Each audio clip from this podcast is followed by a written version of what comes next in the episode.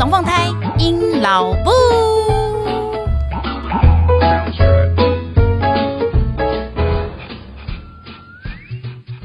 你知道我现在其实所有声音都录进去了，杀了你个措手不及。我是没差。观众，大家好，我是尹老布。现在您所收听的是隔壁龙凤胎尹老布 EP 十三。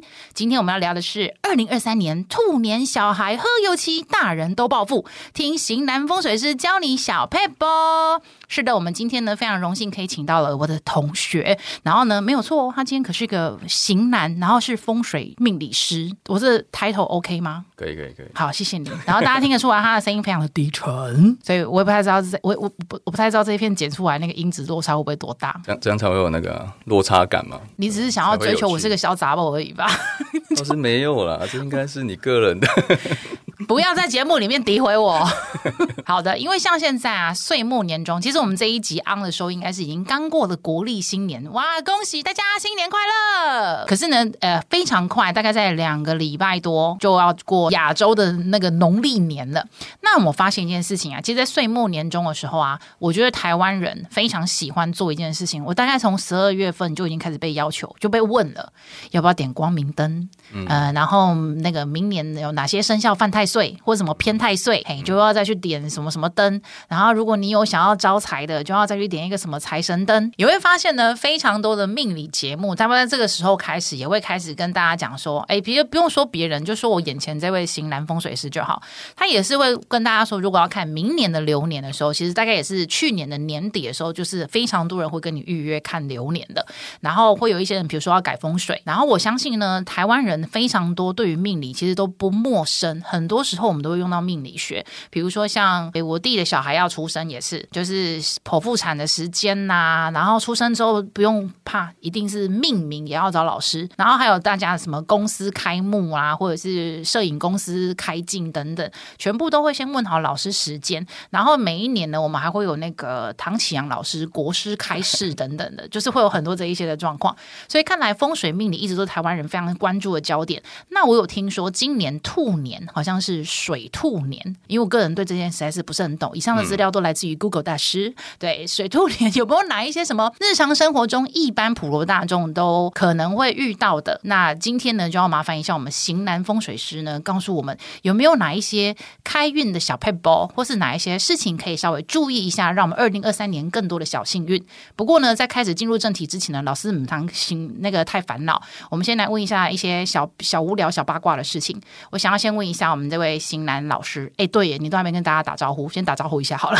Hello，大家好，我是辉煌命理之上的真相老师。耶、yeah!，有音效哎，你可以不要那么镇定吗？很高级，很高级，不错，不错，不错。好烦，请问一下，哎，你平常最常接到的工作内容是哪些啊？其实主要就是大家都常听到像八字嘛，然后流年命名，还有风水，这四样是最常遇到的。然后你刚刚讲到像剖腹择日啊，哦，婚丧喜庆的择日啊，这种哦，这这几样是最常遇到的。现在这个季节就是都是快过年了嘛，所以大家都来看流年是最多的，嗯、就是看隔一年的他们的运势。哎，我有个问题，哎，如果是像现在我已经这么大的，然后还要再去看八字吗？我看过最大的大概六十几岁、七十岁。可是这么年纪大 看八字要干嘛？因为因为你看八字这个东西，它门派很多嘛，有的你常听到什么紫微斗数啊，啊对，很多方法去，或者是看星盘什么的，所以每个老师他的角度会不一样，所以你找不同人看，其实是你是重新再认识你自己一次，跟你几岁没有关系。年纪这么大才认识找自己，会不会太来太晚点？找过很多次，然后忘记了，哦、然后现在再重新六十几岁再重新找一次，这个我们我们也都遇到过。是哦，对，对，对。那如果像是六十几岁的人去找你，然后看他。的八字，你主要会想要告诉他的讯息是什么？嗯、就随着年纪，那你论的方向会完全不一样啊。像六十几岁的话，就当然主要还是健康。然后财富、嗯、像这样的人，他通常会想要再了解自己。我的客人大部分都是他们本身已经可能小有成就，然后退休状态，可能主要是心心情上、心态上想要改善嘛。所以我们会比较专注在他怎么过得开心一点啊，不要那么多烦恼啊，然后可以守成嘛，守住他们这辈子的财富。这样听起来比较适合跟那个养老院做连结，就是对，这他们有更好的生活品质，不是比较好吗？看年纪啊，因为。你的年轻人，像二十几岁就会告诉他你要冲一点啊，你要怎么发展你的八字会更好啊，嗯、这就是看来看的人的年纪。会有差别。Okay, 那接下来我要问的，先先解一下我的疑惑好了。嗯，因为像听众都知道啊，我就是我是生那个双胞胎嘛。嗯，我们的出生的命盘好像会因为你的出生时辰而不同，而那一个区分点是每十五分钟会改变，是吗？看每一个系统，你要细分的话，会以十五分钟就是一课。但一般以我们、嗯、我们是只凭八字的的这个系统的话，是以一个时辰，就是完整的两个小时为一个断点。我们是以两小时为断点。所以意思是说，在这两个小时之内的人的命盘会长一样吗？八字有可能会一样，但是你还会牵扯到他的生长环境，然后还有他的名字，这个全部都会影响他这个人的命运。所以我们通常来算八字的话，我们还顺便看他的名字，这个都会有影响。哦，所以不可能有两个人他是完全一样的命，这是这是不可能的，对吧？因为我那时候就是有这个印象，然后所以当我的小孩就要出生的时候，嗯、我的小孩差一分钟而已，嗯，我就在想，即便他们是一个男的，一个女的，可是他表示他们的八字命盘其实是长一模一样的，哎，其实不一样，这是一个很严重的误解，哎，为什么？所有生双胞胎的家长都有这个误解，一定会啊，就是说你生两个小孩，先拿出来的就是大大的或者姐姐或哥哥嘛，对。后拿出来就是弟弟或妹妹。对，这时候我们在后拿出来这个孩子时辰上，我会自动将他退一格，因为在命理上他就是晚出生的。这第一个。哦、那第二个是像你像你两个性别不一样嘛？嗯、性别不一样的孩子，他的命理八字的排程本身也也会不一样。哦、这第二个。那第三个是说，你两个小孩不可能同样的名字，姓名又不一样了，所以这是第三个。所以这两个小孩会有很多方面都不一样。哦，不会不会，因为他是双胞胎，所以他两个人的八字命造是一样的，这是这是不可能的。哇，解答耶，太好了！我藏了五年多，快六年的命的问题，你会不会太晚问了一点？非常，因为那时候我不是很 care，就是小孩命盘这件事，哦、因为那时候在美国生，哦、而且哎，对，那我顺便问，那时候是我自己有这样的诠释，可是我妈妈。有这个疑问，嗯，因为那时候我在美国生，可是呢，嗯、小孩的那个命盘啊是在台湾请老师看，嗯，那我妈就有问题了。比如说那时候我妈一心追求就是，哎，来请老师看个剖腹产的时间，嗯哼哼，然后好让我在美国就是可以 follow 这时间点去生。那我妈的问题就是，如果我们台湾看的是，比如说是。一月一号的早上十点零五分要剖腹的话，嗯啊，那对照成美国是，请问是美国的一月一号早上那个时间点？我自己讲什么都忘记了。你问了一个很好的问题，这个其实也很多人问过了，就是说我们应该要把你台湾的时间换算成你美国的时间，不能以台湾的时间。啊、比如说你台台湾是看一月一号早上十点，你要把一月一号晚上十点换算成你不管美西或美东的时间，当地时间的几月几号几点这样子，要换算。就是小孩出生的那个时间，就必须得是台湾时间的那个 moment。对，没错。啊，因为命理这个学问是华人系统啊，你不可能去用华人系统，然后你却要去不对应你当地的出生时间，这这是不正确的。所以，像我们有很多客人，他是在美国出生或者在英国出生，我们会把他的那个时间点回推到当时的台湾的时间。啊，以我的做法是这样，我不知道别人命理是怎么样，别的没有，以我做法。以我做法是这样，我觉得我们觉得这样才是精确的，就是你要去对照我们华人、台湾或中国的时间这样子。所以我的小孩啊，即便是在美国的那个时间点出生，我必须要在台湾算命的时候要再换嘞。正常的时候是这样。哎，我都没呢，不要紧，爱剩下的不准的对吧？知道就没关系，活得开心就好。所以现在也是长得很可爱嘛，白白胖胖的，开开心心的就好了，不要想太多。可爱我是不知道，胖是有了，其他我不保证的。哦，原来是这样哦。我们的做法，我只能说，就是命理这种东西，太多门派，太多人的说法都不一样。但我们的做法，我们觉得这样是比较精确的。那我再继续问下去了，嗯、这个跟我们 rundown 上都没有了。对啊，我想说奇怪，怎么都跟 我常常来这招啊？大家听我录音都会想说，我是不是把那个东西都是 rundown 排好？还好我都没准备。非常好，我就是叫大家不要来准备跟我来聊天的。我有个问题了，像比如说，又是像我的状况好了，我今天在美国准备要生了，然后你本来在超音波的时候就看出来。来，一个是男的，一个是女的。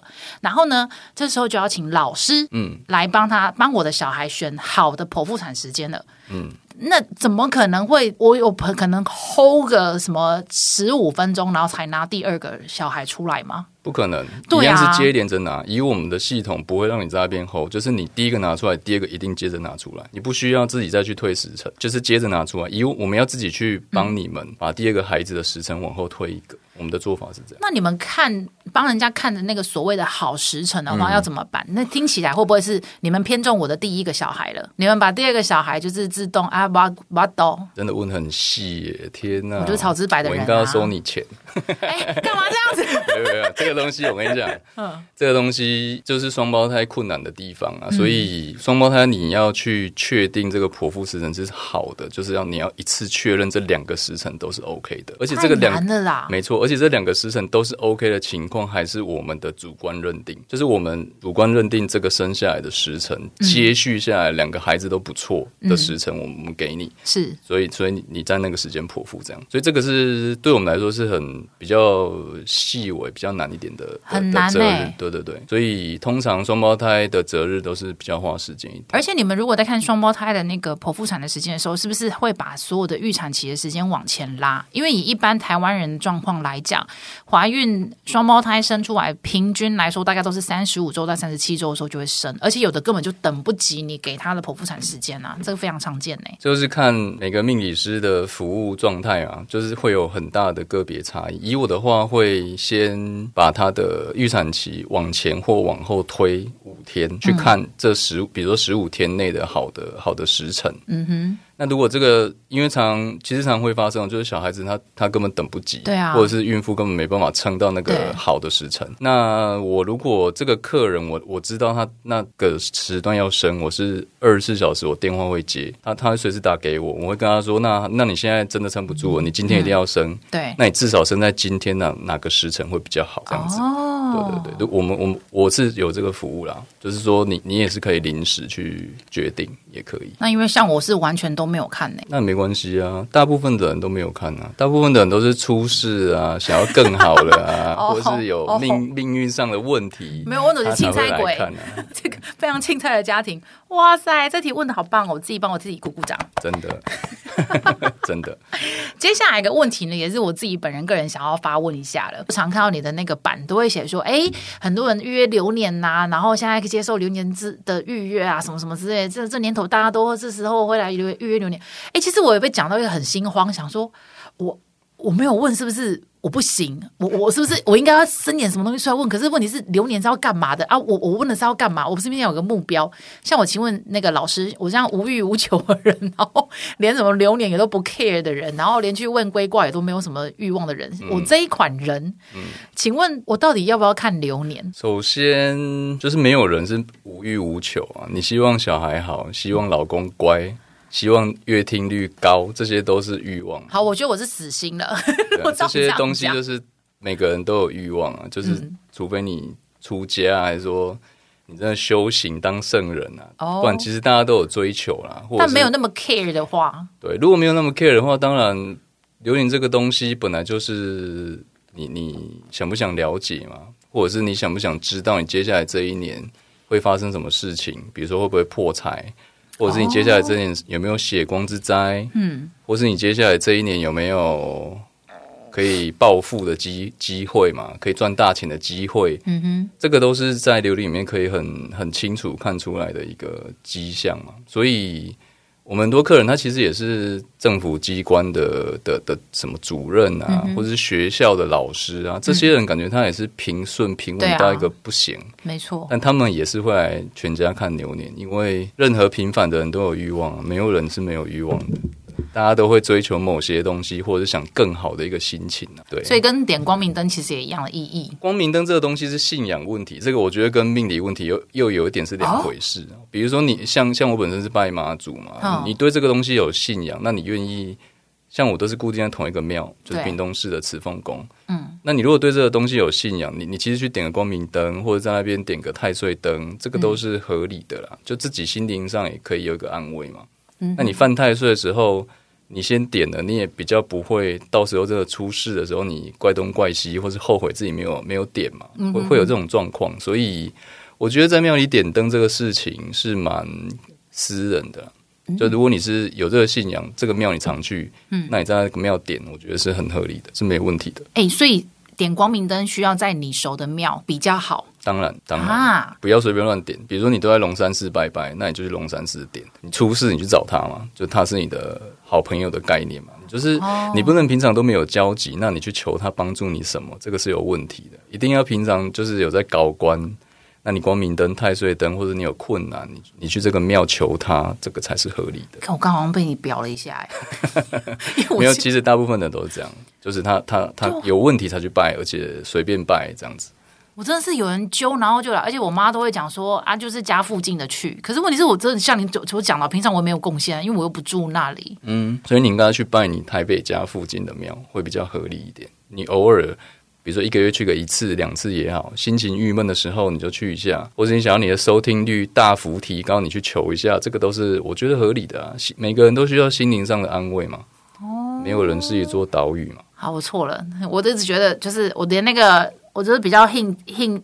就是几时要行啊？呢，然后我只要看到，比如说大甲镇南宫有那个线上点光明灯，我想说，哦，好啊，几百块就捐过去啊。其实都是做善事啊！你要相信这些庙，它就是对，我就相信他会帮我做。它是它是好的庙，良善的庙，这我觉得就没问题嘛。因为你捐钱，他也是帮你做好事啊。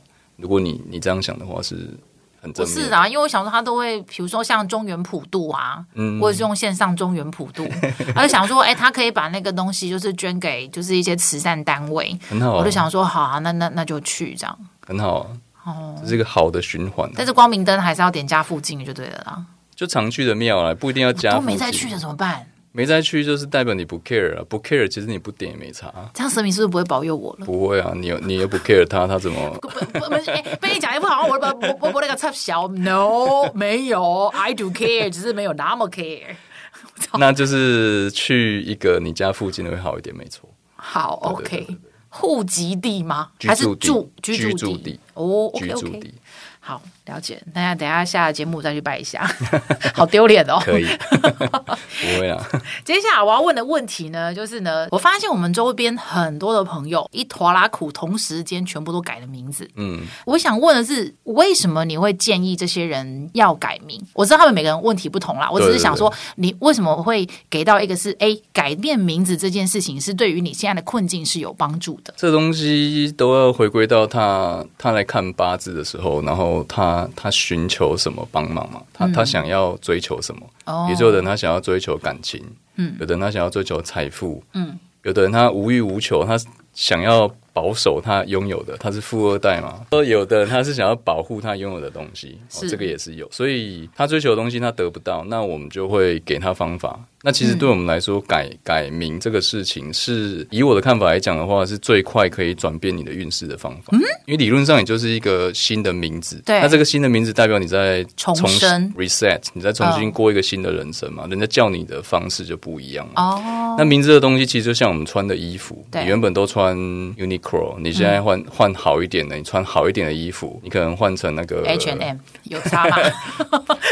那个 Versace 好了，就是反正你换了一个牌子的衣服，你穿了一个新的衣服的意思，就别人叫你新名字，其实就是新气象哎，对，像是你过一个新的人生啊。那这个东西我们当然背后也是有理论基础啦，就是说。这个人他求感情或者他求财，那他命里面那个名字就是很破财，嗯、或是感情会很不顺利。哦、那我们一看就知道，但我们其实像以我的状况，我不会主动建议客人改名啊，因为。嗯也是一样有利益回避的问题。人家名字用了好好的三四十年了，你怎么会每个都来建议改名？你只是就是想赚钱而已嘛，会让人家有这种不好的观感。是，所以通常我们不会主动建议。但如果他单纯就一个点一直问的话，我们就会告诉他：那你的名字其实有这个缺陷。那你自己告诉你了以后，你自己想想看你人生的过程是不是真的说你的名字造成你这种状况？比如说破产，对，比如说感情一直失败。那如果有，那你可以考虑，因为其实你换一套衣服走出这个门，你就是过一个新的人生，你可能会更好。嗯，那这种状况其实。很多人他会自己去思考了。嗯，通常我的客人，我会跟他说：“你你不要现在就决定，你回去想想一星期，想一个月都没关系。你想好再说，你不要现在就决定改名，因为你旧名字其实已经用很久了。对啊，对对对。哎、欸，你们命名的时候啊，是不是都有一本古书啊？因为你们叫出来的名字真的是大同小异哎。那你一定是没看过我命的名。其实我的客人哦，我在我在帮客人命名新生儿命名或是改名，嗯、我要求的资料里面就有一样，就是用字的特殊需求，我一定会要求他写出来这一样。嗯、那什么叫用字特殊需求？对，就比如说有的人最多人写就是不要菜市仔名。很多家长会写这个，这个界定很难呢。对，界定很难，所以你要想办法，就是让他觉得你用的字不是蔡奇亚米亚的字，所以会有很多困难啊。那这个东西有没有什么古书可以参考？其实是有理论可以参考，就是每个命理师的命名理论，嗯、我知道就至少有最少最少六七种门派以上，最少最少。所以门派不同，用字的方法也不同。嗯哼，那选字的方法也不同。是，那以我是遵循一个规则，嗯，但是我会自己去查很多新的字，哦、只要它可以用，符合这个规则，我都会用，不管它是不是常用在名字里面的字。嗯哼嗯哼，比如说左户右翼的翼，上面一个口，下面一个八，对，这个字其实也很少用在名字里，但这个字我、嗯、我很喜欢，所以我很常给客人这个字。哦，那也是有很多人会会有人会选用啊，就是他喜欢特别字的人。他就会用这样的字，哦、或者像两个王放在一起，两个王放在一起，他念绝，嗯，两个王放在一起，这个字也很少用在姓名。但是左边那个是不是要写比较挑上去？对对对对对，那这个字也是比较少人用，但它其实对某些生肖来说很好，所以我、哦、我如果很亲近的朋友，我就会建议他，你就选你，你可以试着选这个字。虽然有时候你要说明一下读音，但是这个字也是蛮蛮好的。这样，对，像我的我的规矩是给两次字，那两次字之后，你真的都还选不到，哦、这种状况很少。但如果两次都给你，你都真的选不到的的时候，嗯，我们就会跟家长用讨论的方式，比如说我会告诉你找哪个方向，像你刚刚讲这个做法，嗯，比如说你要有火字边，或者是你要有马字边，假设这样，肉字边，对，肉字边，那你那你找来。我们在帮你鉴定能不能用，类似这种状况也也是偶尔会会发生。但如果像那个命名告诉你说、嗯、啊，你属鸡，所以你是杂食性，所以肉字边也可以，草字边也可以。嗯，然后好像我还有听过什么，如果你是属猴子，嗯、呃，你的名字里面要有个宝盖头，因为猴子要有人养才是好命的猴子。嗯嗯。然后好像猴子要爬树，所以你的那个笔画要有那个长长一根下来那个，就是以上都是我自己听到别人。对对对，就是有很多的规。规矩和规则，但是有时候到后来还是看你命理师本身的实力，还有你的生活经验，还有你的自己的修养，去给这个字嘛？对吧？比如说，比如说，其实很多人都会想说，用用一个好的、好一点的字，寓意上好的字，比如说，他就用好，或者用加，就这种，其实字面上看起来好的字，对我们来说都不是好的字啊。最好不要在字面上就弄得很好。就比如说“家”啊这种字啊，还是“好”啊、嗯、这种，它就会变成说这种对这种就叫极限字啊，就是你在名字里面都把它用光了，反过来你可能你本人会拿不到那个福分啊。这所以我们都尽量避免这些比较极限一点的字。所以意思是说你，帅啊、美啊这种都不。你的和名是会，比如说给到八十分的名字这样子吗？对，我好像有听过。以以我们的观念里面，八十分以上的名字，然后还要经过我们自己觉得好听，然后不要太不要太怂嘛，那些字不要太怂。嗯、有的字他可能真的很好，但他就真的太怂了，我们也不太会去用这样的字。那我问一个 personal 的问题啊，可以，因为我、嗯、我我有遇过，就是有人看了我的人之后。然后跟我说：“ 哎，我跟你讲哦，你只要改名的话，你就可以变瘦。你现在直接切完奶，然后你觉得这是无稽之谈，是不是？对，啊，真假的？好。然后他那时候，反正那时候叫我改名，我没有办法改的原因，是因为我就是我这个问题的重点了。我的名字其实是有族谱的，然后像我们家的话，被规定要用叠字。”呀，yeah, 所以那好，那这样子说对。如果如果今天我找你，然后有遇到一些什么什么事情，嗯、如果取叠字的，其实是比较不 OK 的。对，相对来说，为什么？你就去想，我们都想要渐入佳境嘛，就是一个好的名字，它应该是一个越往后面越开阔的一个格局，或者是像漏斗一样，就是上面窄下面宽的这种格局。那像你如果用两个字是叠字的状况，它就会变成无论你多好，你都不觉得你的结果比中段好，它就从头到尾都是一样好。那如果你能接受，那当然 OK 也没有问题。但是你的心心理上，你会一直觉得说，我怎么好像努力都没有用？对，我怎么好像努力但都一模一样？嗯、因为因为两个字一样嘛，你无法有那种开阔感嘛，你不会有那种柳柳暗花明又一村的感觉嘛，这、哦、是很很基本的一个。一个观念，这样子。那如果这样子，我就没得改名了，对不对？其实像族谱的状况，我们也遇过很多啦。哦、那这个有两个方向，一个是当然你要回去寻求你爸爸的同意嘛，你爸爸都不同意的情况下，你不可能改。嗯，那如果你爸爸觉得，哎，那族谱没关系，到你这一代不要再遵守了。嗯，I don't care, you can go，那就可以。那接着你再去拜你的祖先。告诉你的祖先说你：“你你你就是觉得这个名字对你没有帮助，你想要活得更好，光耀门楣嘛。我要让我的家族更好，我不希望这个名字，我想要换换看。嗯，问你的祖先可不可以拨拨一下这样子？嗯，好说歹说，拨拨一下，告诉他说你想要改名。嗯，那如果这两件事情都成立，你爸爸也同意，祖先也同意，嗯，那就还是很多人来找我们改啊。好啦，刚刚问过了很多的，关于改名啊，然后还有就是双胞胎的命盘等等这些。那接下来就要考呃。不也不是考验呢，这对你来说是小 case 的。请问一下，因为我们接下来呢就是要进入我们的农历年了，兔年到了，有没有属于大家都可以的要做的？比如说新年可以，比如说呃，让你身体比较健康啦，或者是说开运运气好一点呐的，就是普罗大众都可以用的，或者是反过来哪一些事情，拜托千万不要在二零二三年的那个兔年里面做的，不然真的是很难收拾啊。第一个的话，我会建议你家里如果有设置财位的人，比如说像你家里有看过风水的话，你一定有设置一个财位。嗯，那你在过年的时候，过年期间，你财位要把它重新整理干净。那如果你上面有放一些招财物品，比如说金洞，比如说貔貅。嗯，这些东西的话，你也趁这个时间把它清洗干净。可以的话，晒个太阳，可以洗哦。可以可以，就是清洁，看用干净的，用干净的布哦，就是、湿布擦过，对，湿布擦过，然后晒个太阳，再摆回你的财位。这第一个你可以做的。那第二个就是说，你可以试着在新年期间，就是也像除夕之前，嗯，新年期间你放一个六百块的新钞的红包，然后放在你的枕头下面，压着这个六百块的新钞的红包去，反正就睡觉嘛。那这个就是象征说你你日夜招财，你睡觉的时候你是躺在钱上面的，不愁吃穿的意思。Oh. 那这个东西你每这个东西放着，你可以到隔年的时候，看你要放到下一个季节换新钞，还是在隔年的除夕再换一次新的钱进去。Oh. 那这个旧的你就是把它拿出来花掉六百块哦，每一个枕头下面都都这样做。有没有限定用途？没有，就是把它花掉就可以了。不要苏 k 买噻，没关系。哦、oh,，OK，没关系。这第二个你可以做的，放放六百块新钞的红包在你的枕头下。网络小白一定会发问，请问是六张一百还是一红一那个一五一？六张一百就是红色大红，五百块不行，不行，不行，不建议，不推荐。为什么？因为六是好的数字啊，而且六张都是红的，红这种东西就是象征新年的喜气嘛。嗯。所以，对我个人是蛮喜欢过年的时候，就是用一百块的新钞做，比如说包红包啊，啊或压岁钱啊。那第三就是说，你可以去趁着过年期间去常常去拜拜的庙许愿。那这个许愿你要许一个具体的愿望，比如说你今年公司营收要多少钱，哦、或是你个人数字要讲出来，对，或者是你今年个人的收入要达到多少，哦，或者是你今年要升迁到什么职位，这种具体的愿望，然后去常去的庙，趁着过年期间去拜拜去许愿，嗯。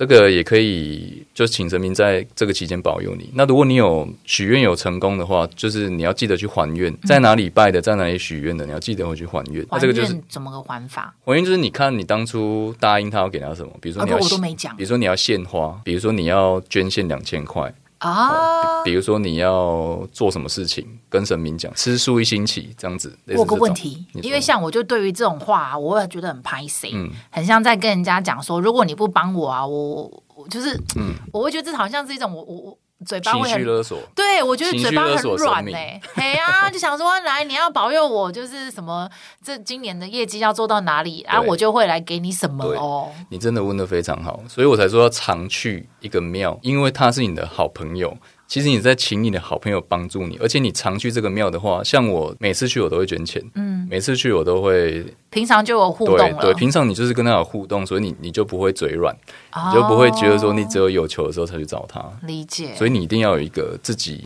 的，不能说不能说一定是信仰啊，就是常常去拜常去的地方，常去的地方会好一点。所以就不用嘴软，就是直接跟他说，就是业绩怎么样的话，我会来诶送个水果，也可以，也可以，OK，对对对，好害怕。哦，不会不会，好好，所以这这三件事情大家都可以做。希望大家可以记住这三点，就可以让你的二零二三年一切切比较顺心一点。好，今天非常感谢呢，我们和阳命理之商的曾向阳老师来到我们现场。那如果呢，大家在新年期间呢，有任何想要呃特别的预约流年的行程，今年是有点来不及了啦。但是如果还是可以预约老师其他平常的呃命理咨询，对对，对，平常是看流年也可以吧？可以啊，可以啊，随时都可以啊。只是说年尾大家比较容易会预约看明年的嘛。哦，原来如此。那如果你听到的时候呢，还是可以打电话，或是那个我们的文案连接里面呢，有老师的那个粉砖的那个网址，大家可以点进去私讯老师，老师会个人亲自做回答吧，对不对？对，好的，那就麻烦老师呢，有哎，老师，大家如果有任何的想法呢，或是意见，都可以直接跟我们的真相老师咨询。那我们今天的节目就这边告一段落喽。如果大家呢有任何的想法、意见呢，都可以到我们的 FB 还有 IG 找隔壁龙凤胎阴老布，只要在下面留言，我都可以看得到。那今天非常感谢我们的曾向阳老师，老师跟我们大家说个拜拜吧。谢谢，谢谢大家，拜拜，祝大家新年快乐，新年快乐，拜拜。